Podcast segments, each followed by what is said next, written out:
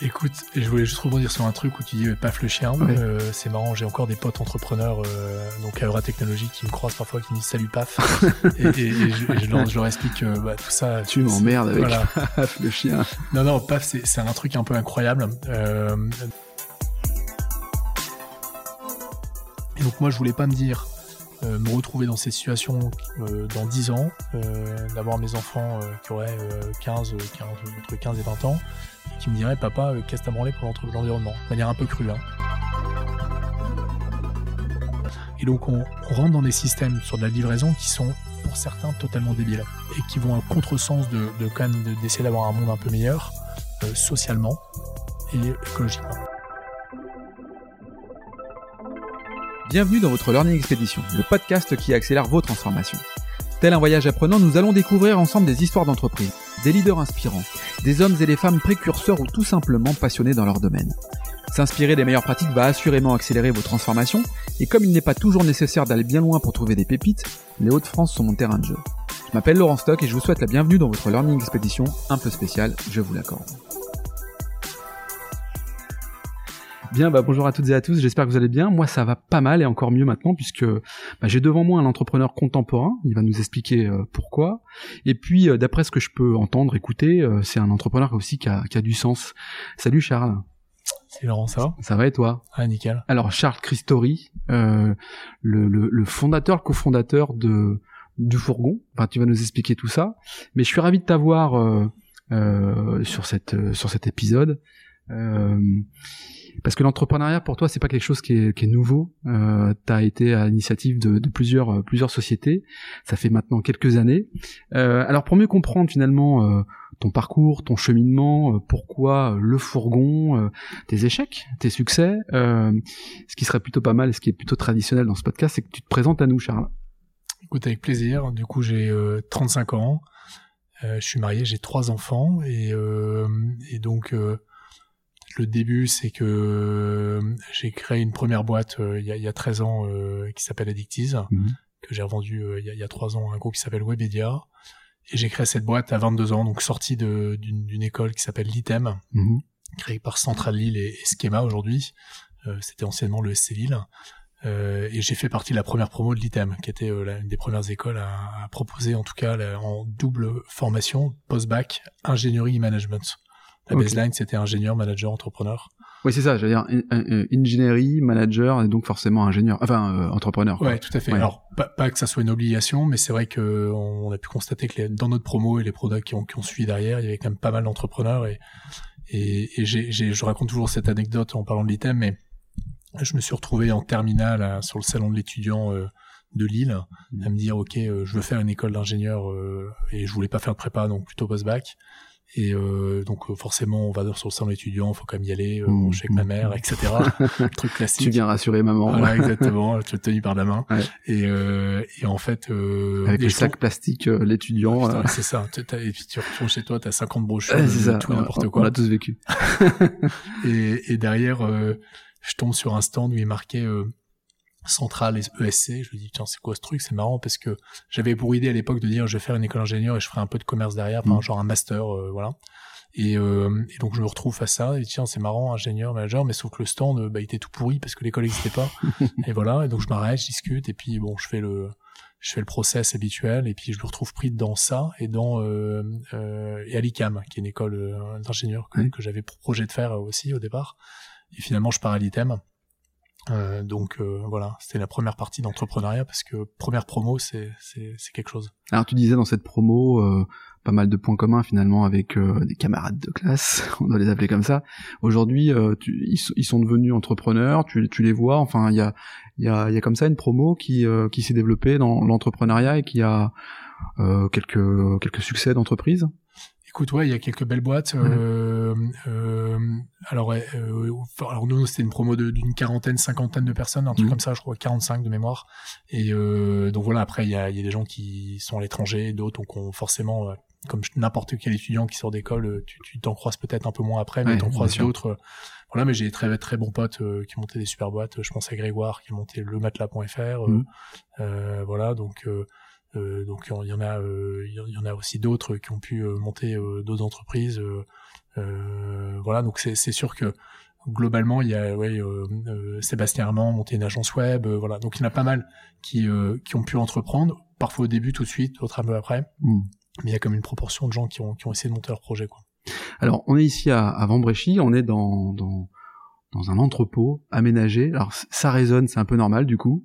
Euh, on va on va revenir hein, sur le fourgon. Moi, ma première impression c'était euh, waouh, euh, où je suis. En fait, on, on est dans, dans, dans, un environnement professionnel, on est dans une entreprise euh, qui travaille euh, essentiellement sur la, la, logistique, la livraison en fait de, boissons à domicile, mais on y viendra après. Euh, mais avant, ah, pour, pour, bien comprendre également tout ce cheminement et, et le fait que tu sois devenu un, entrepreneur successful finalement, euh, avec toutes les conséquences positives que ça peut avoir quand on crée une boîte comme celle-ci, comme le fourgon. ce qui serait intéressant, c'est qu'on revienne un petit peu en arrière sur finalement ta première boîte. Alors moi, je t'ai t'évoquais tout à l'heure Paf le chien, tu m'as dit enfin ouais Addictise, mais c'est finalement Paf le chien qui est resté moi dans mon esprit euh, sans même te connaître auparavant, j'avais cette première ce premier jeu gratuit en plus je crois à l'époque qui m'a fait connaître Paf le chien et qui m'a fait certainement écraser un certain nombre de chiens sur la route. D'où ça vient ce truc là en fait? C'est quoi?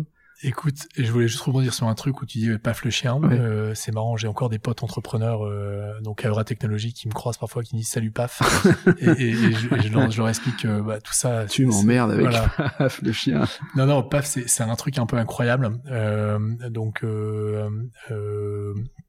euh, euh, je, je, donc je quitte euh, je quitte euh, l'ITEM pardon euh, mon école euh, donc je suis diplômé en octobre 2008 je voulais lancer une boîte j'ai un projet sur le fait de créer une communauté mmh. et de rassembler le jeu les marques etc euh, voilà, on lance un premier projet euh, qui aboutit pas, enfin qui aboutit en avril, mais on sent que ça, ça bon, ça, ça, c'est un peu de mal à démarrer.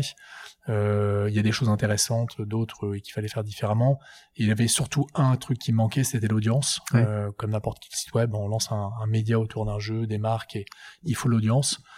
Et je, je, voyais un petit truc du coin de ma de, de, de mon ordi forcément qui venait de naître et qui commençait à vraiment grossir, qui était Facebook hein, depuis mmh. déjà 2-3 ans, mais où depuis le début de l'année 2000, euh, donc on s'est retrouvé 2009, hein, où il y avait de plus en plus euh, d'applications qui arrivaient.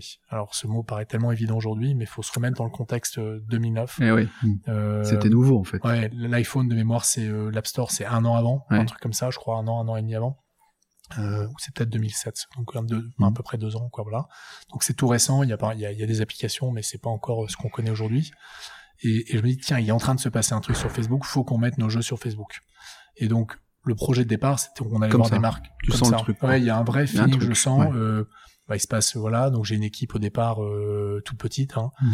et je dis aux gars, euh, bon, il faut qu'on le mette dessus, et je vais, moi, je rencontrais des directeurs marketing, euh, genre, j'ai essayé d'en approcher à mes, de, mes 22 ans, en disant, venez, il faut faire des choses sur, en tout cas, venez utiliser le jeu dans votre communication. On est déjà cette grosse portance mhm. que, tu comprendras un peu plus après. Et deux, aller sur Facebook. Ils m'ont regardé, mais Facebook, mais c'est mes enfants qui vont sur Facebook. Ah oui, l'époque. voilà, genre, mais qu'est-ce que tu veux que j'aille sur Facebook, quoi? C'est pas fait pour moi. Euh, voilà. Mais on retrouve d'ailleurs le même scénario aujourd'hui sur TikTok. c'est ça. ouais, ouais, bien sûr. Etc. Et sauf qu'il y a une compréhension un peu plus maintenant euh, mature sur le fait que bah, les réseaux sociaux sont, sont essentiels. Il y a, il y a un business mm. potentiellement. Et euh, et donc là, je me dis, mais ok, pour montrer qu'est-ce que c'est sur Facebook, bah créons un jeu. et on se fasse marrer et puis on voilà et puis là j'étais avec euh, les, les, deux devs et le graphiste de l'époque euh, qui étaient en stage hein, donc on avait euh, 3,50€ hein, et prix d'une bière quoi. voilà c'est ça. Et les mecs euh, bon on les payait mais on n'avait pas non plus on avait moins de moyens que qu'on puisse avoir aujourd'hui sur le fourgon. Et, et en fait on commençait à dire bah tiens on pourrait lancer un truc ouais pourquoi pas il y avait une inspiration d'un projet de jeu qu'on avait imaginé donc on dit tiens on pourrait lancer ça euh, et pourquoi on lancerait pas un chien Je sais pas pourquoi on lancerait pas. Mais... Enfin ouais, ça part sur un délire un peu, un peu totalement nul autour d'une table, euh, limite avec une bière, et puis euh, en un quart d'heure, on se dit bah ok, on a qu'à lancer le champ le plus loin possible, on donne un coup de pied dans le cul. Il y avait une vieille référence des trois frères, je sais pas si tu l'as vu. Le, le film, le film, oui, oui, bien sûr. À un moment, il y a Choupette, Choupette, et il, donne un gros coup de pied dans, dans Choupette. Il ouvre la tête et le cucu, c'est ça. Et puis à un moment, il le balance. C'est une scène un peu marrante. Et je sais pas, j'ai une inspiration en disant tiens, on a qu'à faire ce truc-là. On appelle ça Paf le chien. Mm. Et, euh, et on lance ça euh, par hasard en septembre 2009, euh, vraiment après euh, 4-5 jours de boulot, un, un mhm. truc assez rapide. Et puis, euh, et puis le, le, lendemain, je me dis tiens, qu'est-ce qui se passe Le trafic monte, les serveurs pètent. Je dis tiens, on ah s'est oui, fait, les serveurs pètent, on s'est fait hacker. s'est fait hacker. Ouais. C'est première réflexion. Je dis on s'est fait hacker. Je suis en stress. Je rappelle Stéphane, euh, on parlera de Stéphane, je pense un peu plus tout à l'heure, mais en tout cas Stéphane était là-bas et était déjà là et euh, Stéphane Dessin. Et puis euh, et là je me dis tiens il y a un problème et puis en fait on se rend compte que le trafic explose. Euh, et vraiment, euh, en fait, on ne fait que rajouter des serveurs euh, pendant le week-end. Et ça explose. Euh, ça explose, c'est hyper viral euh, parce qu'en fait, le truc est fin, simple, fun, efficace, mais ça, ça on l'explique maintenant, mais Mmh. à l'époque, À l'époque, on- tu savais pas, on ouais, savait ouais, pas, ouais. quoi. Et puis, euh, et puis on a euh, une semaine après un million de personnes qui ont joué. Ah, mais pas mal. Ouais, Donc ta communauté, elle est là, quoi. Ouais, truc de dingue. Euh, je crois qu'en termes de croissance, il y a peu de, peu de projets qui font des trucs pareils. Et, et surtout, un mois après, il y a 7 millions de personnes, qui étaient, l'é- 7 millions ouais, de personnes. qui étaient l'équivalent de 100% des gens qui avaient un compte Facebook en France. Plus de Et 10% de la population française. Ouais. C'est énorme. Voilà, donc euh, sur un, un jeu qui est, quand je regarde, tu regardes, euh, tu sais, c'est comme tes premiers PowerPoint quand tu lances un projet, tu, tu, tu regardes trois ans après ce que c'était, tu dis putain, c'est complètement pourri. C'est pourri, ouais. Mais en fait, c'était dans son temps à l'époque, quoi. Exactement. Et ouais. Et c'était, voilà, c'est parti comme ça. Euh, C'est pour ça que je te euh, définis comme l'entrepreneur contemporain, finalement. Bien dans son temps, quoi. Ouais, certainement, euh, totalement, parce qu'après effectivement, on a été sur euh, l'iPhone euh, très Mhm. vite. on a eu un gros succès sur l'iPhone, sur Android aussi évidemment. Euh, euh, voilà, donc tout ça, tout ça, c'est, on a joué en fait avec les plateformes. Voilà, mais je pense qu'on l'avait, enfin, on l'avait dans notre tête de dire, il faut utiliser. Enfin, c'est tellement cher d'acheter du trafic, C'est ça clair. coûte tellement de pognon que au lieu de l'acheter, allons là où il se trouve. Ouais. Voilà. Et ça, t'en as fait un, un- un business ou finalement c'était ta vitrine te permettant justement de créer ta communauté au service de tes autres, de tes autres services de, de, de l'agence par exemple, ouais. Ouais. Non, écoute, euh, on en a fait un vrai business parce Ouais. qu'en fait, quand on a une audience pareille, euh, bah déjà on dit bah tiens, on va mettre une bannière. Ouais, tu le monétises. Voilà, on la monétise, donc on a mis des bannières. Et moi, j'ai pas été, j'ai jamais été gamer si tu veux, donc euh, Mm. Si tu veux, on, c'est ça. euh, J'avais surtout un sens marketing autour du jeu versus Mm. faire une boîte de jeux vidéo. Et euh, donc on se dit bah je commence à regarder, je dis ok, bon on va foutre des bannières, on va faire du micro paiement. Oui, oui. Euh, En, gros, euh, t'achètes une option à 10 centimes, c'est ça? Exactement. Ouais, c'était, ouais, c'était, je sais plus c'est quoi. En, fait, tu gagnais des points avec Paf le chien. Les points te permettaient d'avoir des options, Ah, mais tu pouvais acheter des bundles de points pour des options. Et j'ai un souvenir. euh, alors ça paraît tellement ridicule aujourd'hui, mais on- le jour où on met une option, euh, on fait, euh, je sais pas, euh, en 3 heures, 1500 euros de vente. Enfin, tu vois, ce qui, ce qui moi à 22, 23 ans me paraissait dingue euh, en à peine une journée. Enfin, c'était Ouais. tellement de nuances. Et en fait, euh, donc on a continué à, à améliorer PAF, en faire un deuxième, un troisième, etc. On a fait d'autres produits, euh, un jeu qui avait bien marché qui s'appelait Animal Story, euh, un autre qui nous faisait marrer, dont, dont le nom euh, fait, fait marrer plus d'un, qui était Illiconce Pigeon. Euh, oui, voilà. oui, je me rappelle ça, oui, oui. Voilà, donc on Même principe d'ailleurs. c'était le même principe, mais en fait, on l'a fait avec un partenaire euh, qui s'appelait Handvoice et Jérôme, qui était un des cofondateurs, m'appelle un peu que tiens, tiens, j'ai une grosse audience en Amérique du Sud, on Mhm. peut créer un Mhm. projet. Voilà, il y avait les conspigeons, mais il y avait surtout Maldita Paloma, qui était l'équivalent en Amérique du Sud, parce que. PAF était très très francophone en fait. Et, euh, et donc euh, là-bas, ça cartonne. On, en- on en a eu, je crois, euh, mémoire, c'était 15 15 millions, je crois, de- d'utilisateurs euh, en Amérique du Sud. À 22, 23 ans, comment tu gères ce, ce succès? Est-ce que tu prends le chou-bar ou est-ce que tu, tu dis, euh, bon, ok, euh, c'est un bon pied à l'étrier pour la suite? Enfin, tu vois, tu, tu, comment tu, tu gères finalement cette, ce succès qui te vient du jour au lendemain avec un, un jeu un simple, quoi? Écoute, je, moi, je pense que je pense que j'ai pas mal d'énergie et, euh, et en fait, euh, ce truc-là a amené des idées. Donc, euh, on a pu mettre en œuvre les idées. Ça nous a aussi euh, permis, et ça t'expliquera la seconde partie d'Addictis après, mais beaucoup d'agences et de, de grosses agences parisiennes, beaucoup de marques, du coup, avec ce succès, se sont dit, faire. voilà, eux, ils savent faire des trucs sur Facebook et, et certains avaient vu la même chose que nous en disant, il se passe un truc sur Facebook, faut aller mettre du contenu. Donc, on a été appelé par des agences, par des marques en disant, bah, crée-nous notre propre jeu. Hmm. Et c'est là où l'agence Addictive, hein, euh, voilà, ce qu'on appelait le studio à l'époque, ouais, ouais. euh, Addictive Studio, eh bien, euh, c'est c'est développé où on vendait des jeux sur mesure à des marques en parallèle de faire des jeux pour nous, quoi. Ok. Donc c'est à ce moment-là où finalement tu passes sur une seconde, enfin un développement beaucoup plus prononcé par, pour Addictize et que tu commences à, à structurer ta boîte avec des compétences, avec certainement peut-être des capitaux.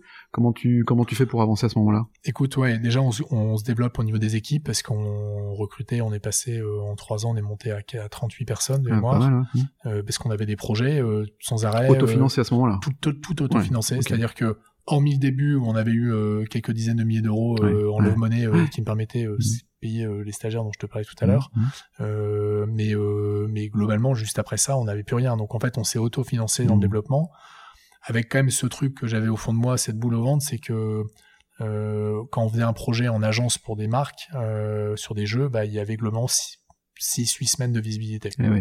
Ce qui était hyper court. Donc en gros, je savais faire du boulot pendant, euh, allez, peut-être deux mois, grosso mmh. modo pour les équipes, mais trois dans le troisième mois, je savais pas. Et donc j'avais des gars où, euh, voilà, donc. Euh, tu devais alimenter constamment, c'est ça que tu veux dire en fait. Ouais, ouais. ouais le principe d'une agence en fait. Ouais, mais encore plus. Alors je pense qu'il y a des agences qui sont toujours comme ça, et donc c'est très dangereux. Euh, parce qu'on a eu, euh, je me souviens d'un mois où on s'est pris une baffe. Euh, voilà, heureusement on avait un peu de cash, donc on a mmh. pu passer le mois suivant et ça a été en fait. Mais bah, quand il n'y a pas ça, c'est c'est chaud quoi. Ouais, ouais c'est chaud. Ouais, tu te retrouves, ce qui s'est passé avec le Covid là. T'as plein de mecs qui avaient des projets où et qui du jour au lendemain sont arrêtés. S'arrêtaient et donc on, comment payer les salaires. Bon, heureusement il y avait l'État qui était là, mmh. mais bah, c'est un peu ça l'esprit quoi. Le meilleur exemple c'est avec, enfin l'un des, enfin l'un des exemples plutôt c'est avec Cast. Tu, tu vois ce que c'est? Ouais clairement, il a une activité où dans son pipe il y a de la, il y a du business, du jour au lendemain ça s'arrête parce que c'est plus dans les priorités, euh, il se retrouve euh, confronté à un mur et donc il, pivote euh, en ayant euh, la bonne idée de, de, créer Cast qui est ni plus ni moins le, le shopping live euh, 2.0 qu'il a qu'il a lancé. Donc oui effectivement je comprends hein, que ça soit des éléments qui soient assez stressants en fait au quotidien et surtout quand tu dois gérer 38 38 personnes. Ouais tout à fait. Alors on avait un peu de revenus récurrents avec Paf le chien mais c'est vrai qu'il y avait il y avait voilà et mes Paf voilà il fallait sans arrêt l'alimenter refaire. Donc effectivement on a eu jusque fin 2012 plutôt des belles années de mmh. croissance. On s'est développé etc on lève 2 millions d'euros parce que en se disant, je savais qu'au fond de moi, il fallait qu'on, qu'en tout cas sur les jeux qu'on produisait pour nous-mêmes, il fallait qu'on en fasse plus. Un peu comme dans le cinéma, bah, il faut faire plein de projets pour qu'il y en ait un qui émerge. Mmh. Voilà, dans d'ailleurs. Euh, ah oui, tu disais là, dans, en gros, je, je, je fais 10 euh, projets. Dans les 10 projets, il y en a un ou deux qui va, qui va émerger. En fait, grâce au modèle économie, euh, à son modèle économique qui est, qui est quoi finalement? Le, téléchargement, le, freemium, je gagne de l'argent, c'est ça en Exactement, mais il faut en faire plein. Mais oui. L'exemple extrême, c'est Ubisoft. Euh, globalement, ils en font une centaine de jeux par an. Euh, et euh, sur les 100 jeux, il y en a vraiment que 10 qui, qui sont rentables. Ouais, ok. Euh, il y en a un qui explose tout, euh, mais genre qui paye toute la boîte. Mais euh, voilà, mais ils sont obligés d'en faire 100 pour pour avoir ça. Capital investissement, c'est un peu ça aussi. Hein. Mmh. donc donc on fait, on, voilà, on se dit, je me dis, il faut qu'on se donne plus de moyens pour faire plus de jeux, donc on va lever de l'argent. ça permettra aussi un peu de sécuriser une partie des choses, exactement. Et, euh, et puis on avait euh, pour projet de transformer le B2B aussi au fond de nous en disant il faut qu'on arrête de faire des jeux on demand, il mhm. faut qu'on permette en tout cas aux marques de, de faire leurs jeux elles-mêmes euh, et donc de rentrer dans un modèle de plateforme mhm. d'édition de, de, techno en tout cas là-dessus. Donc leur laisser une autonomie, enfin une somme d'autonomie sur la création du jeu grâce à ta plateforme en fait. Exactement. Et c'est ce qu'on a fait. Euh, alors ça, ça s'est un peu produit un an après, donc on a lancé une vraie plateforme qui était Addictisbox. Ouais. Euh, on avait eu un premier truc en 2012, euh, truc hyper simple, mmh. qui était une espèce de MVP euh, euh, pour pour tester, voilà, etc. Et ça a fonctionné. Enfin, il y avait un intérêt. Et donc on lance la vraie plateforme en fin 2013 et pour et puis en 2015 c'est l'année où ça explose parce qu'en fait on arrête le B2C euh, donc tout ce qui était paf le chien, il est pigeon, on arrête tout parce que euh, c'est radical ça comme choix. Hein. Et, et, en fait, c'était un choix qui a, qui a, commencé. En fait, on fait la levée de fonds. C'est pour ça que j'étais un peu fait deux ans d'avance, mais on fait la levée de fonds euh, en décembre 2000, euh, mm. fin novembre 2012. Et deux mois après, il y a deux jeux qui arrivent qui étaient Clash of Clans et Candy Crush. Et là, ça te balaye en fait, en fait toute la visibilité quoi. Ouais. Ils, gagnent tellement de thunes. Ouais. C'est 2 millions d'euros par jour Putain, par ah ouais c'est colossal. Donc c'est international. 90% de marge. Et les mecs, en fait, comme ça cartonnait, ils avaient un modèle où ils gagnaient plein d'argent par utilisateur. Bah, quand je te parlais de mes 750 000 euros, 1500, je crois que je disais tout à l'heure, euh, qu'on pouvait gagner de temps en temps avec PAF sur le premier jour que, qui m'avait étonné. Le mec, c'est 2 millions. et donc, ils ont... C'est ta levée de fonds, quoi. c'est un truc de dingue. Donc, par jour, ils faisaient ma levée de fonds. Et donc, euh, euh, ils sont capables d'aller acheter euh, n'importe quel trafic sur Internet. Alors, c'est sur mobile. Ouais. Et donc, là, ils te donnent plus de visibilité du coup parce que les enchères font que merci, au revoir, quoi. Les enchères explosent. Enfin, je crois de mémoire, on achetait, nous, à, on arrivait à acheter à 15 centimes l'utilisateur. Hmm. Et le et PAF étant un jeu assez viral, donc on avait quand même cette capacité-là, mais on arrivait à l'acheter à 15 centimes en moyenne et euh, c'est passé à 2-3 euros, 4 euros. Ouais, donc ton modèle s'écroule, quoi. Exactement. Donc on se retrouve en mode, on a levé pour développer, en fait on a levé pour sauver. Ah oui, d'accord. C'est pas euh, du tout la même histoire. Enfin, lever pour sauver, tes investisseurs du coup ils regardent ça d'un mauvais œil, j'imagine, et toi tu essayes de sauver les meubles en fait. Écoute, ouais. Alors là, heureusement, on avait du cash. Mhm. Donc tu vois, c'est le, le seul truc qui nous dit euh, finalement, voilà, on a levé, etc. Donc on a un peu de temps devant nous. Mhm. Mais malgré tout, on essaye, on rebooste l'équipe en B2C euh, de, de refaire plus vite, etc. Mais on refait des jeux de meilleure qualité, mais on n'y arrive pas. Mhm. On n'y arrive pas. euh, et donc on, globalement, les 2 millions, on les perd en deux ans, alors qu'on n'avait jamais perdu un euro. Enfin, c'est c'est c'est comme quoi tout va, peut aller très vite. Et, euh, et donc heureusement, on a quand même le B2B qui est là. Euh, et donc on, en transformant le, la création de jeux sur mesure euh, via le studio et donc par Addictis Box, Mhm. qui était donc notre plateforme SaaS de création de jeux, bah, on retourne la boîte quoi. Donc du service, tu passes au SaaS en fait. Ouais, Et tu, tu retournes la boîte. on retourne totalement la boîte, c'est-à-dire que le- l'année, euh, je peux communiquer quelques chiffres, hein, 2013-2014, on faisait 1 million 3, euh, alors de- 2012, on faisait 2 millions d'euros de chiffre d'affaires, et après on fait 1 million 3, 1 million 3, un truc comme dans le genre de mémoire, Mhm. et l'année qui suit, on fait 2 millions 5. D'accord, ouais, ok, tu retrouves Que plus sur le B2B, ouais, ouais, ouais. que sur le B2B. Ok. Euh, donc, euh, donc parce que euh, et on se retrouve dans une équipe euh, de, de 7 per- enfin de 17 personnes. Donc malheureusement des gens qui ont qui sont partis, sont en, partis, ouais. en décembre et ça a été une période un, un peu un peu complexe. Et euh, mais bien accepté parce que je pense qu'on communiquait bien de ce qui allait, ce qui est ce que les échéances qu'on avait. Donc il n'y avait pas de surprise, mais on- en tout cas on a essayé d'aller jusqu'au bout. Et, euh, et on se retrouve avec une équipe de 17 personnes en mode on se concentre sur le B2B. Les gens, euh, bah, forcément, tout le monde était un peu échaudé, mais ils se disent ok, on relève le truc. Et, et en fait, euh, il y a un alignement de planète euh, qui se- assez incroyable qui se crée parce que je pense qu'on arrive avec le bon produit. Au bon moment. Les marques qui en avaient marre de payer leur, leur, leur jeu 15-20 000 balles, euh, qui se disent bah, finalement, Je peux le faire moi-même, je peux le faire moi-même pour 12 000 euros avec Ouais. autant de jeux que je veux faire par mois, Alors, par en, an. plus, en plus, ouais. Voilà, donc sans, sans limite. Et avec une plateforme qui est plutôt bien aboutie. Ouais, ouais. Et donc ça, c'est la clé de succès qui te permet en fait de, de, dire bon ok, pff, on respire, on a un revenu euh, régulier en plus. C'est le B2B, donc globalement les, les marques ont un peu d'argent. Ouais. Euh, tu, tu, tu, com- comment, tu, comment tu opères là? Tu te dis bon ok, j'ai fait le tour de la question finalement. C'est-à-dire que le cycle fait que tu te dis bon ok, j'ai sauvé donc la boîte, je l'ai rendu euh, de nouveau rentable. C'est quoi l'étape d'après? Parce que j'imagine que bon bah ça te fait, t'as fait le tour quoi, non? À ce moment-là?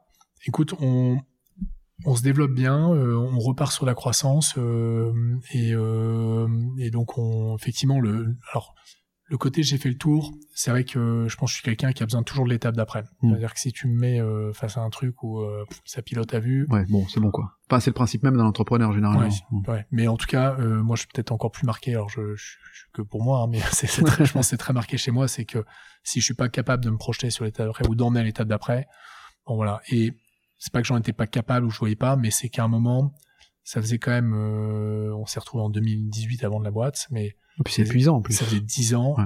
Euh, le début, le tout début avait été compliqué. On cherchait notre monnaie. Je t'avais expliqué avant qu'on Mhm. se mette sur Facebook. Euh, cette grosse baffe qu'on s'est prise, euh, qui a fait plier la boîte en 2013-2014, ça a été, euh, a été compliqué. Et donc, je me retrouve en 2018 à me dire bon, ça fait 10 ans. C'est bien. On, la boîte est très rentable, se développe encore très bien. Euh, il faut peut-être, si vous voulez se redévelopper, euh, ouvrir plein de pays, il faut peut-être relever des fonds, faire des trucs. J'ai peut-être pas envie de ça. Ouais, j'ai pas envie. tu ouais. vois. Mm. Et, euh, et, et au même moment, en fait, on est appelé par, enfin, on est, on est contacté par, par différentes, différentes boîtes et dont Webedia qui, qui se dit, ok, Il y a moyen il y a moyen de- parce que, en fait, on les rencontre commercialement et puis, euh, en fait, ils se disent, bah tiens, ça nous intéresse ce que vous faites, ils veulent aller un peu plus loin Mhm. et pour se dire bah tiens le Webedia donc c'est Allociné, jeuxvideo.com etc pour que la techno de jeu puisse être un, un élément supplémentaire pour leurs annonceurs. Ok. Euh, voilà, on, on, dit, on disait un truc très simple, c'est que dans le marketing, on a commencé par du texte, de l'image, de la vidéo, et les steps d'après c'était le jeu. Et maintenant c'est l'audio. Et, et, et l'audio, l'audio est, est- est- voilà, Je suis la- par rapport à ça. ça va. voilà, à 400%. À 400%. Je précise d'ailleurs que dans l'audio, c'est pratique parce que on entend des bruits. Donc là, il y a un peu de travaux. On est dans un, on parlera peut-être de la surcroissance, enfin l'hypercroissance. Je sais pas si on est là-dedans, mais on est dans un environnement où ça bouge beaucoup, ça travaille beaucoup, ça passe, et donc euh, le bruit qu'on entend, c'est les travaux. Comment tu, comment tu enfin, tu vois, face à une baffe que tu, tu prends, euh, euh, qui, est, qui est violente, j'imagine que tes nuits n'étaient peut-être pas forcément aussi longues que, que celles d'aujourd'hui. Enfin, je sais rien. Enfin, bref, c'est jamais facile en fait de traverser ces étapes-là. Euh, Est-ce que tu vois les choses différemment? Est-ce que tu, tu, tu te dis, ok, bon, bah, euh, je vois les choses différemment parce que j'ai pris des claques dans la tronche. Et globalement, ça m'a appris plein de trucs. Qu'est-ce que tu- qu'est-ce qu'il en ressort finalement de cet apprentissage? Écoute, clairement, euh, je crois que je j'ai pas été la même personne, euh, en tout cas euh, dans la vision professionnelle avant et après, cette étape-là.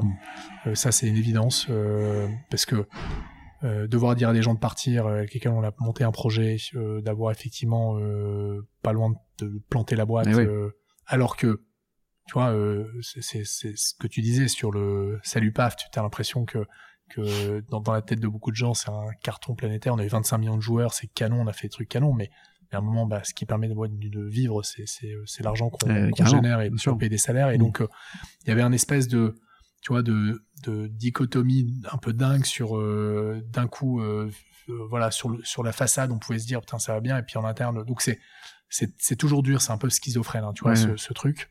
Et donc, ouais, tu, tu, voilà. Par contre, je pense que j'en suis, enfin, je suis quatre fois plus fort aujourd'hui, 40 fois plus fort aujourd'hui, parce que clairement le L'expérience. Euh, l'expérience est là parce que je sais qu'il faut euh, dans des dans des moments euh, euh, tu vois où, c'est dur, faut s'accrocher. Tu vois, la, la résilience, c'est hyper important. c'est ce que je dis souvent à des entrepreneurs.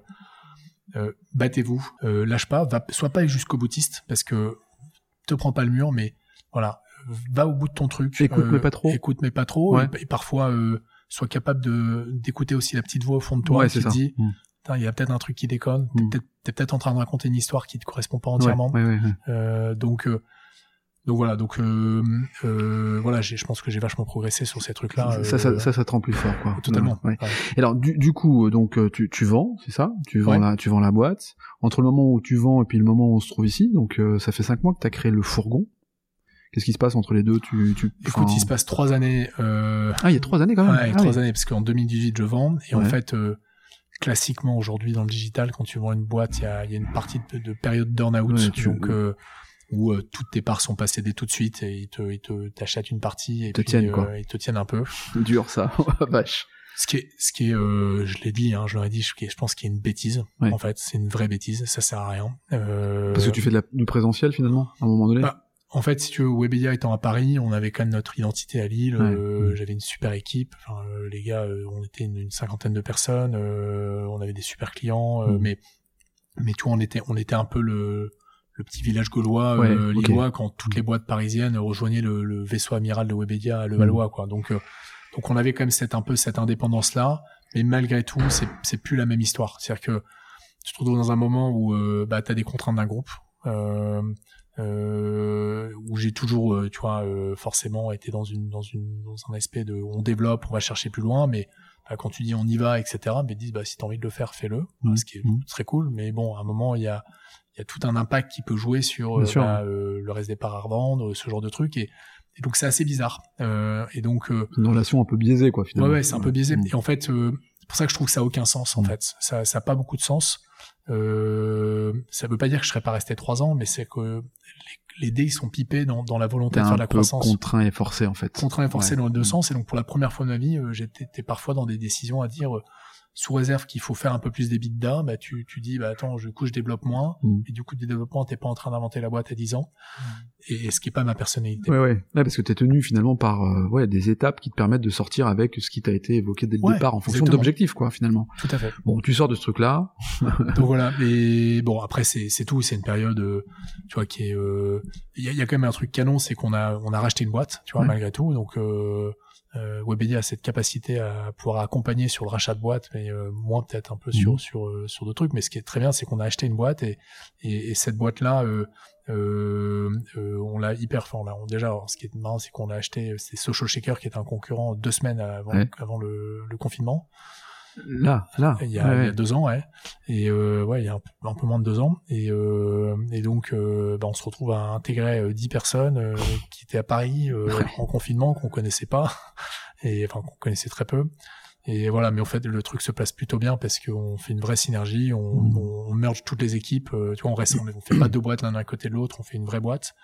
Et, et donc assez cool. Mais ça, ça a été un, un peu un, peu cool même si c'était dans une période pas facile. Ouais, je me doute. Et euh, donc voilà, donc euh, mais effectivement, je, je, je vends la boîte euh, et je pars en, en mars de, de, cette année, donc en 2021. Euh, et euh, pour monter le fourgon euh, qu'on a lancé un mois après. Attends, ouais, mais enfin, tu vas pas me faire croire que mars, tu sors, tu dis tiens, je vais faire un truc, et puis un mois après, tu crées le fourgon. Enfin, j'imagine que c'est un cheminement que tu avais déjà en tête et pour laquelle tu t'étais déjà projeté en disant bah ok pendant ces trois ans je vais peut-être penser à quelque chose c'est, pourquoi alors pourquoi euh, le fourgon pourquoi la boisson pourquoi euh, ce business ou de prime abord de prime abord quand on gratte pas les choses, on peut avoir des, préjugés, on peut se dire, waouh, il va en chier quand même, parce que globalement, faut en vendre de la bouteille d'eau pour gagner sa vie. Tu vois, c'est la première impression que je me suis dit, qui est certainement pas une bonne première impression, mais en tout cas, c'est l'une des, des, questions que je me suis posée. Et en fait, quand on vient ici, on se dit, ah ouais, en fait, ok, ok, ok, je comprends, il y a du volume, il y a de l'espace, il y a des gens, des vrais gens, et en plus de ça, tu me disais que c'était euh, rentable, quoi. C'est quoi le cheminement pour, pour, pour le fourgon? Il n'y a pas de connotation des Hauts-de-France en plus, donc j'imagine qu'il y a une idée derrière la tête d'aller euh, au national. Ouais, alors le premier truc, tu vois, c'est euh, c'est un cette conviction forte euh, que je suis entrepreneur mmh. et que et que t'aimes ça, et que j'aime ça mmh. et que je, je me les trucs que je rêvais pendant le pendant ces trois ans dans la out, c'était de quand est-ce que j'allais recréer une boîte, tu vois. Donc euh, mmh. fondamentalement cette cette capacité à créer, c'est vraiment dans mes tripes. Et et le deuxième truc qui s'est euh, construit, euh, ça a peut-être été un élément d'ailleurs aussi de pourquoi j'ai vendu, euh, mais c'est, tu vois, j'ai 35 ans, trois enfants, on a quand même un truc qui déraille quand aujourd'hui c'est la planète. Enfin, on en parle, on en parle, mais je, euh, sans que je sois militant écologiste, euh, enfin je suis reste père de famille, voilà, et je me dis mais bah t'es observateur quoi. Observateur, mm. il y a quand même euh, deux trois trucs on se dit bon c'est quand même mm. pas bien. Mm. Euh, alors si on regarde ça sur 3 4 ans, on se dit bon ça va, mais si on regarde ça sur 50 60 ans, je pense que c'est là où ça déconne. Et et donc je me dis mais si nous les entrepreneurs, on n'essaye pas de prendre à bras le corps un peu ce sujet-là, qui le fera quoi C'est pas les politiques qui le fera. Les politiques, si il y en aura peut-être certains, mais euh, enfin, faut, faut garder un peu d'espoir, mais c'est vrai que, euh, en tout cas, c'est pas les grosses boîtes. Mm. C'est pas les grosses boîtes. Mais je mets même pas les politiques dans le truc. C'est pas les grosses boîtes. Euh, parce que ça leur demande de d'investir sur des trucs qui ont pour elles pas de valeur. C'est pas les Total, Total Énergie, c'est du pour enfin tu, tu, ils transforment leur business model en fait. Bah, ils sont en train de le faire, je pense un Total, mais euh, je connais pas les comptes, mais j'imagine que leur leur, leur leur grosse part de rentabilité aujourd'hui c'est le pétrole hein. euh, et le pétrole ça fait des gaz à effet de serre. Bien sûr. Et donc moi je voulais pas me dire euh, me retrouver dans ces situations euh, dans 10 ans, euh, d'avoir mes enfants qui auraient 15, 40, entre 15 et 20 ans, et qui me diraient papa, qu'est-ce que t'as branlé pour l'environnement De manière un peu crue, hein, tu vois. et donc voilà, je me suis dit, bah, ça, ça c'est un, un moto pour moi. Mais ce moto, il doit pas juste être dans une casquette, hmm. on fait de l'écologie, c'est non, on fait un business dans lequel on va mettre au cœur de ce business-là une empreinte environnementale neutre. Donc il y a de l'impact il y a de l'impact. Et je voulais avoir de l'impact. Tu vois, quand, quand chez Addictis, on faisait un boulot de dingue. On avait, on était leader de notre marché, on s'éclatait sur le jeu marketing, on avait des super clients, parfois des, des marques que je rencontrais en mode, euh, bon, le niveau était pas très beau en face, et, et, euh, et, le mec, comme il est directeur marketing, il prend de haut. Donc, tu vois, tu as des relations dans le B2B, tu es, toujours contraint par d'autres. Et, et, ça, ça me pesait en me disant, c'est, c'est con, ils ont des belles marques, ils pourraient agir, ils pourraient faire différemment. Mais ils le font pas. Ils le font pas. Mmh. Et donc ça, ça me manquait, tu vois, me dire cette, cette notion de pouvoir jouer là-dessus. Et, euh, et donc euh, voilà, donc je me suis dit, il faut que je prenne ce truc Herbalcore. Et qu'est-ce qui nous a amené sur le fourgon? C'est c'est euh, un truc tout bête. Enfin, c'est deux choses. La première, c'est euh, moi ce, ce, constat un peu bête. Euh, tu fais un apéro avec des amis, mmh. la famille. Et, et, bon, certains dans le Nord, tu sais, on, aime bien la bière. Hein. On aime bien la bière, ouais. donc tu fais un apéro, bah tu peux sortir deux, trois, quatre bières, parfois plus si t'as beaucoup de monde. Et, et les bières. Ou si t'as très soif. très soif. ça c'est, ça c'est, il y a deux axes. Il y a deux axes. Il y a le monde et la, soif. Et, et donc, euh, et donc le, le, truc c'est que, bah, tu vois, tu, tu, prends une bière, tu remplis euh, trois verres, mmh. euh, donc 75 trucs à fou, et ça prend de la, ça prend du volume. Ouais, bien sûr. Et, et franchement, sans être tu vois, euh, dans un modèle où on n'en a rien à foutre euh, de, de, du, du, recyclage, etc. Donc, on essaie de faire attention, mais sans surconsommer. En tout cas, je pense pas qu'on surconsomme. Euh, j'avais l'impression de remplir des poubelles, parfois de pas savoir les fermer bout d'une semaine. Tu t'es grillé auprès de tes voisins parce que ça fait gling gling, ils disent. c'est ça. Alors moi j'ai une belle soirée. J'ai une astuce, alors je sais pas s'ils m'écouteront, mais j'avais une astuce, c'est que je les mettais euh, comme c'est au bout de l'allée, tu vois. Donc ils voyaient pas que je les mettais dans leur, leur truc, mais je, vais peut-être me faire tracher. chez eux. je vais peut-être me faire tracher si euh, voilà. non non. Euh, J'en ai deux trois qui vont venir sonner chez moi. Et, et donc et donc vraiment ce constat, c'est dire cette poubelle, elle se vide moins vite qu'elle se ne remplit. Et c'est quand même incroyable. Le deuxième point, c'est que cette bouteille de bière dont je te parlais, elle est en super état quand tu la mets dans la poubelle. c'est clair. Ouais. Tu dis mais pourquoi on la réutilise pas quoi? Mhm. Pourquoi le truc qui existait avec nos grands-parents, euh, grands-parents, il a disparu? Mhm. Et voilà. Et au même moment, euh, j'ai Maxime euh, qui, est, qui est un très bon pote, pote d'enfance, euh, qui euh, qui pareil, on, on réfléchissait sur des, euh, alors lui bo- bossait dans les achats industriels euh, et euh, dans des gros groupes hein, euh, et, euh, du Nord et puis euh, puis on discutait un peu de, de, de- bah, voilà de l'impact, euh, de réfléchir un peu le, le- qu'est-ce qu'on pourrait faire de mieux. Et puis il me dit tiens, je viens de tester un mec qui livre des boissons chez moi, mais bon le truc un peu foireux, euh, euh, il te livre avec un gros camion, tu sais pas trop quand il vient, euh, c'est une sorte de caviste, euh, enfin on sait voilà. Mm, mm. Mais je dis mais et là je sais pas, j'ai les trucs euh, qui se connectent. Je me dis mais en fait ce qui manque c'est c'est c'est remettre au goût du jour ce, ce laitier de l'époque. Ouais, ouais, on, on l'imagine bien. brasseur Ouais, bien sûr.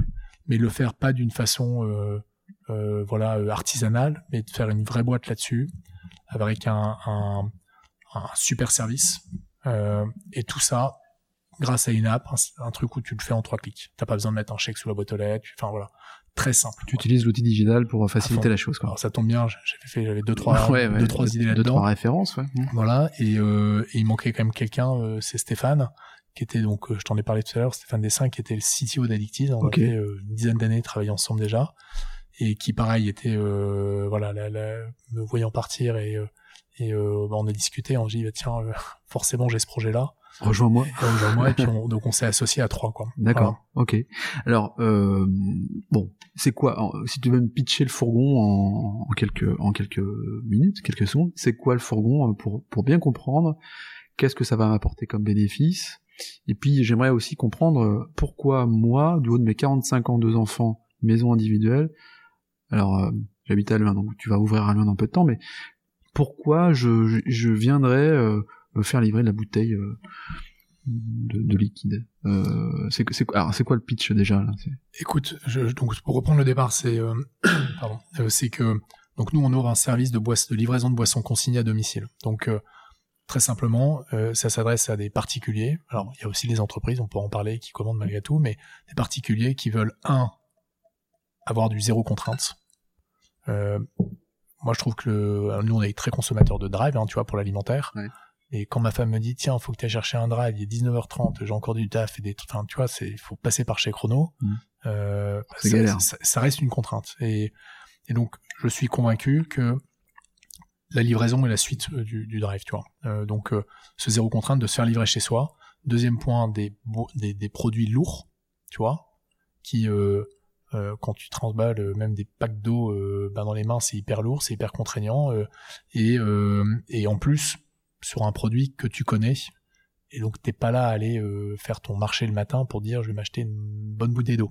Puis quand Ouais. t'achètes de, de l'eau, t'achètes du plastique généralement en intermarché, Voilà. enfin en grande Exactement. surface. Et ça, c'est le deuxième point, c'est le zéro déchet. Oui. Il y a quand même une conscience collective qui est plus ou moins marquée selon les familles, Mm. qui est qu'à un moment, celle que j'ai faite moi perso, mais plein d'autres le disent, de dire on, on- on génère trop de déchets et on subit la génération des déchets. C'est-à-dire Mm. que les industriels, euh, à part par la contrainte, ils vont pas changer leur modèle demain matin Mm. parce qu'il faut changer les machines, il faut faire ça, il faut faire ci, etc.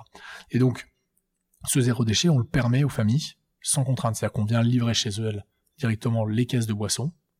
Elles consomment les boissons, elles remettent leurs bouteilles dans les, dans les caisses vides. Et nous, au passage d'après, je te récupère ta caisse de bouteilles vides. Donc, un, je remplis plus ta poubelle. Ouais. Je fais plus de déchets. Je t'expliquerai un peu la- le bénéfice de, mhm. de la bouteille juste après. Euh, et trois, on te permet de consommer localement parce qu'on a plein de euh, et donc des produits avec une notion un peu de plaisir parce que plein de gens qui nous disent c'est cool, j'ai le bon jus du coin.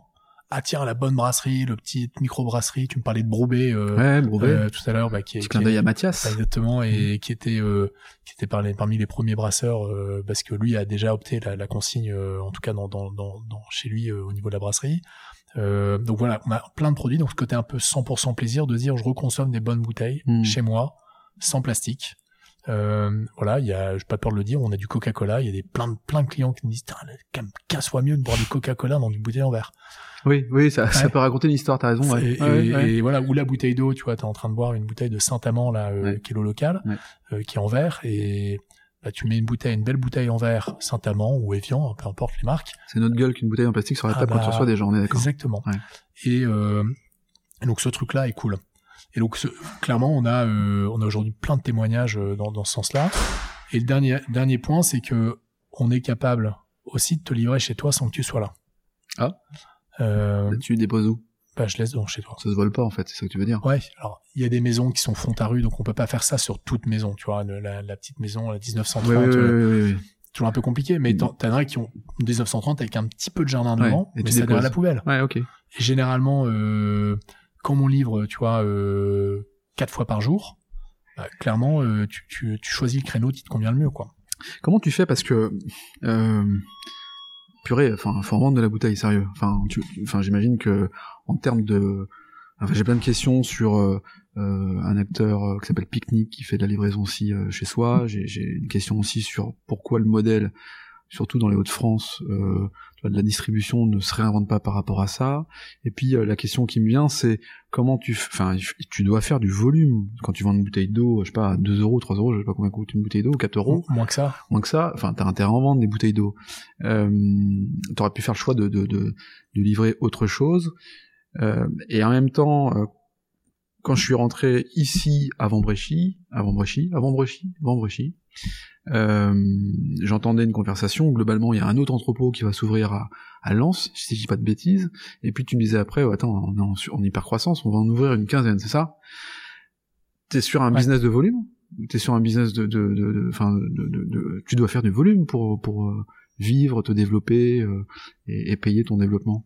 Totalement, il faut, faut faire du volume. Euh, ça, il n'y a pas de débat là-dessus. C'est pas avec 50 euh, bouteilles par jour qu'on permettra de payer une équipe. Donc, comment tu fais Ça fait 5 mois que tu existes. Comment tu fais en partant de zéro pour développer ta clientèle, générer du lead, créer de l'attraction, enfin faire parler de toi auprès d'une population qui va sortir sa carte bleue. Je sais pas, je connais pas le panier moyen de tes clients, mais comment tu fais? Enfin, c'est un tour de force quand même là pour le coup. Écoute, il y a un truc qui est, euh, je vais essayer de répondre de manière assez large à ce que ce que t'as dit, mais c'est euh, il y a il y a déjà une vraie attente. C'est qu'on nous ce qu'on constatait nous à titre perso, hmm. on était convaincu qu'il y avait une attente là-dessus sur un arrêter de, de, de porter mes, mes boissons, c'est hyper lourd, euh, pas de valeur de le faire, hmm, hmm. et, et, en plus me permet d'accéder au zéro déchet.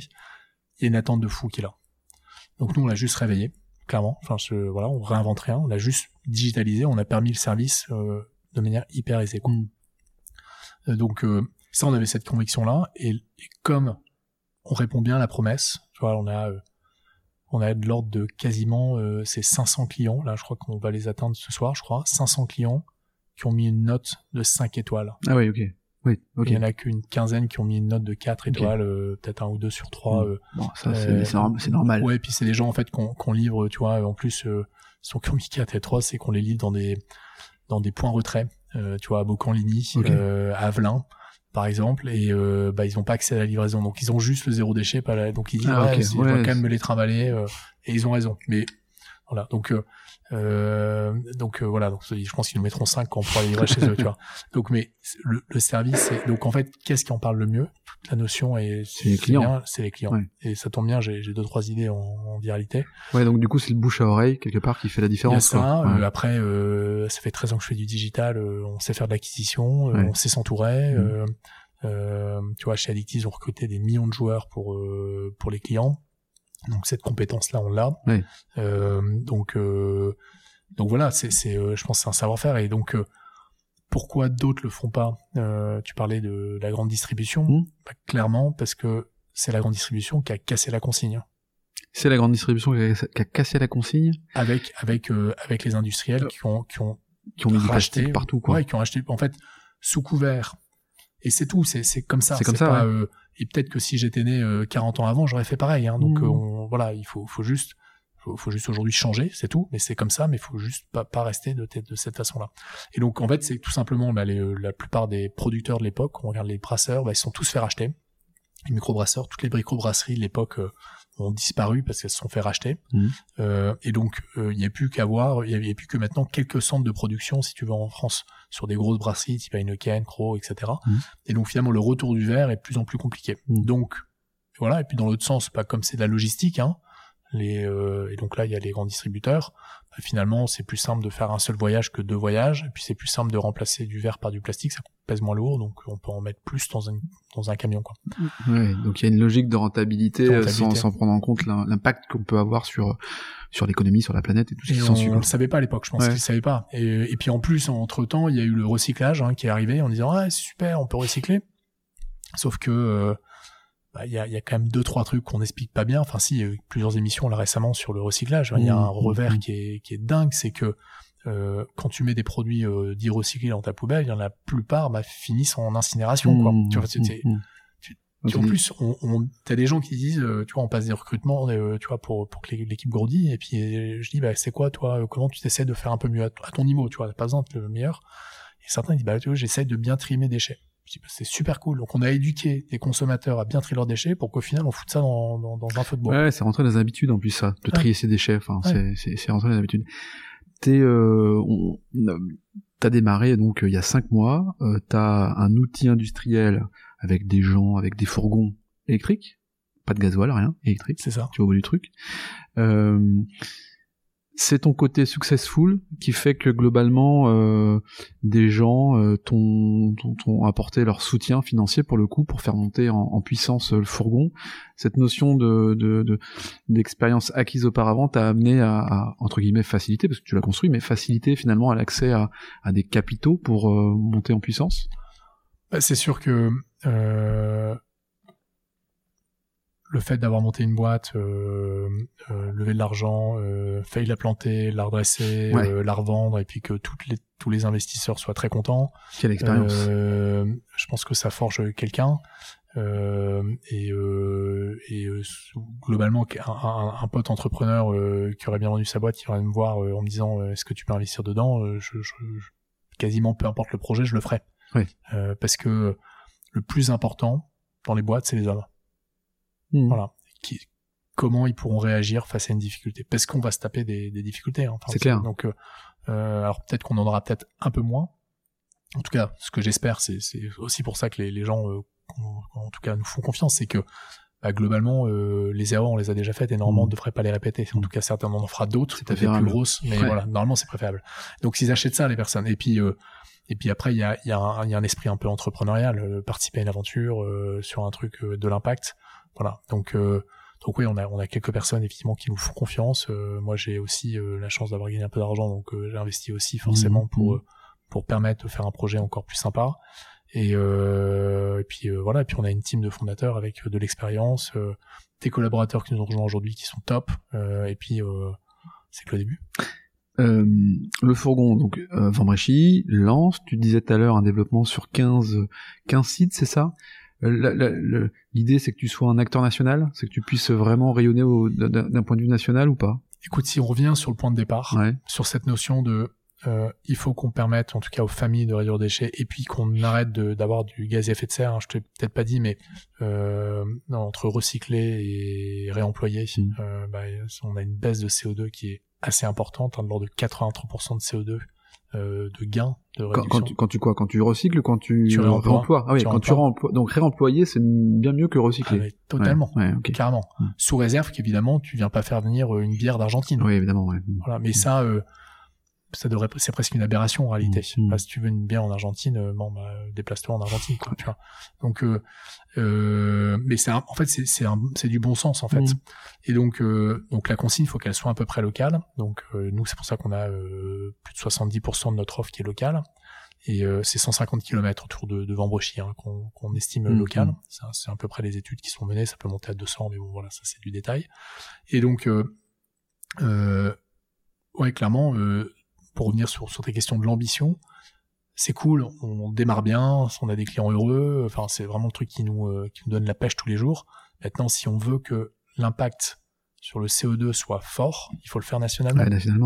Et puis, euh, puis ça tombe bien, euh, comme on a un peu d'ambition et que j'ai du mal à rester assis sur un truc qui fonctionne, euh, il faut aller plus loin. Ouais, c'est un peu, c'est un peu la route, sauf que t'es es quand même contraint, à moins de l'intégrer, à avoir effectivement une société. Alors ici, c'est haut la consigne hein, qui prend tes, c'est ça, hein, qui prend tes bouteilles, qui te les nettoie, si je dis pas de bêtises. Ouais, il y a, y a la consigne. Après, il y a les, il y a plein de Belges qui, qui savent nettoyer, donc tu vois directement. Donc ça, ça, dépend en fait. Soit, soit on renvoie le verre au producteur, soit, soit c'est haut la consigne qui s'occupe du lavage. Ok. Euh, tes équipes, euh, ta plus grande fierté, euh, c'est quoi là en cinq mois d'activité C'est bah, je pense un truc qui nous qui nous retrouve tous, enfin sur lequel on se retrouve tous, pardon, c'est le c'est le c'est l'effet client quoi. On a on a écrit dans notre projet, tu vois, euh, parce que on, c'est un peu cheminé, mmh, mmh. euh, évidemment quelques mois avant le, le, mois d'avril, on s'est lancé, mais le projet qu'on a écrit, c'est il faut que le client soit au cœur, vraiment, qu'on considère à fond que euh, on lui fait confiance a priori, mmh. euh, euh, on, on, se trompe, on va le relivrer, enfin voilà, on va au bout de notre démarche à fond. Tu vois, moi j'en peux plus de toutes ces boîtes, même Amazon est dedans, qui mettent en doute eux, ils mettent pas en doute. Par contre, quand tu as ton livreur qui vient chez toi et qui, comme il est pas salarié, et on lui a demandé de faire 40 livraisons dans le, ouais. quart d'heure, et, euh, et, donc qui t'appelle euh, par ton prénom, il tue toi, et puis euh, il balance ton colis dans chez toi. c'est du vécu aussi, ouais. Tu vois ce que je veux dire? C'est un peu relou. Et tu dis, en fait, au-delà même de, du truc, bon, t'as ton colis, etc. Mais je me dis, mais c'est pas le monde dans lequel je vis, tu vois. c'est clair, ouais.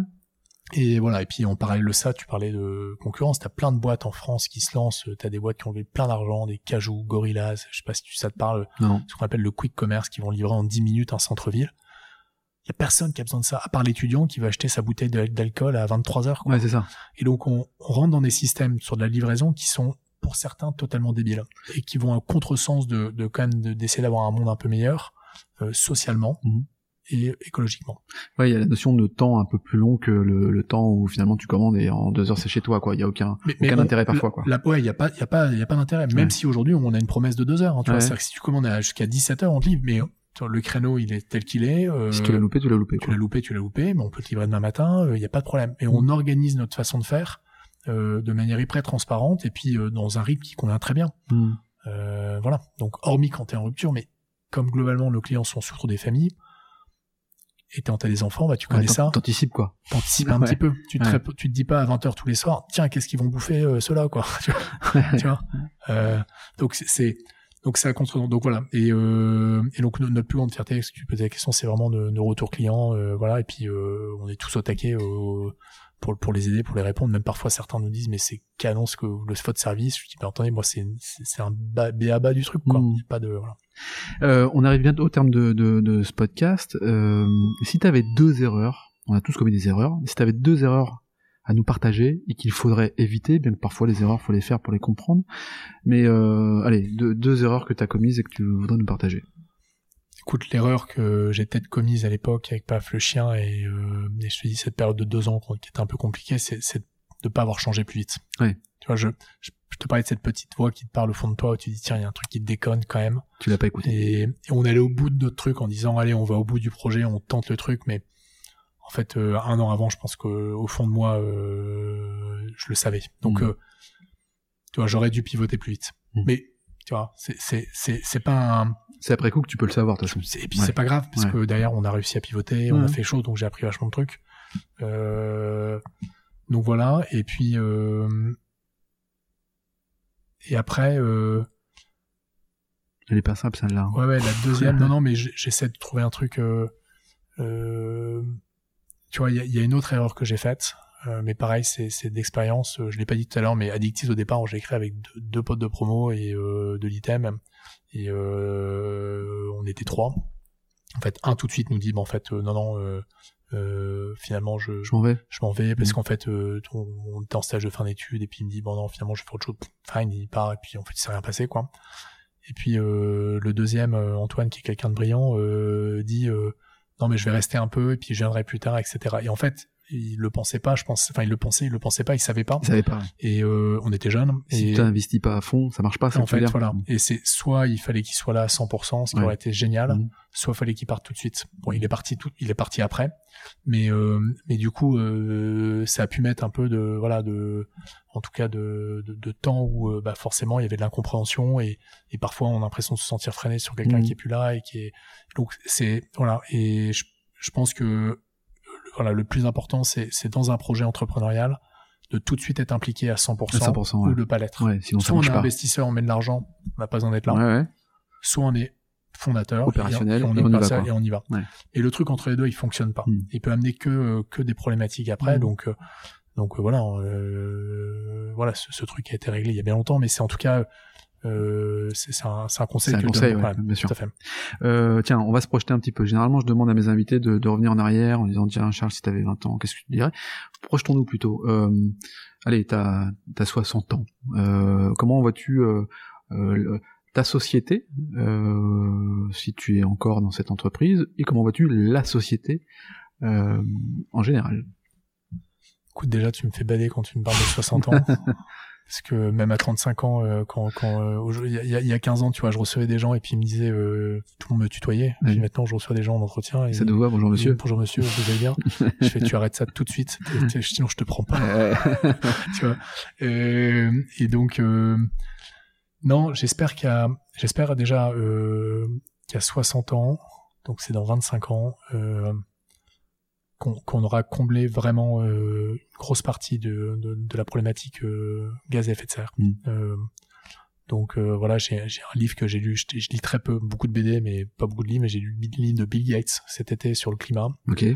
Franchement, il est assez flippant. Et quand tu connais le, la tête du gars, tu te dis que bon, il y a des choses qui sont, des choses qui sont assez vraies. Ouais, Et donc euh, et heureusement, il dit euh, il faut réagir aujourd'hui. Quoi. Tu vois, on a, on a 30, 30 ans devant nous pour l'année euh, les 50 milliards de tonnes de CO2 arrivent à zéro. Mm. Donc j'espère que cette micro-conscience que nous on essaye de faire euh, à petite échelle sur la consigne, et bien que plein d'autres entrepreneurs sont en train de le faire mm. d'une autre façon, et que à 60 ans, je pourrais me dire c'est cool, la trajectoire va dans le bon sens. Et donc on pourra donner, en tout cas, une planète à, aux enfants de nos enfants parce que c'est un peu ça le sujet hein, quand même. Mmh, c'est clair. Donc ça c'est ça. Et d'un point de vue sociétal, euh, écoute, euh, j'espère qu'on aura un peu moins de, tu vois, de d'opposition.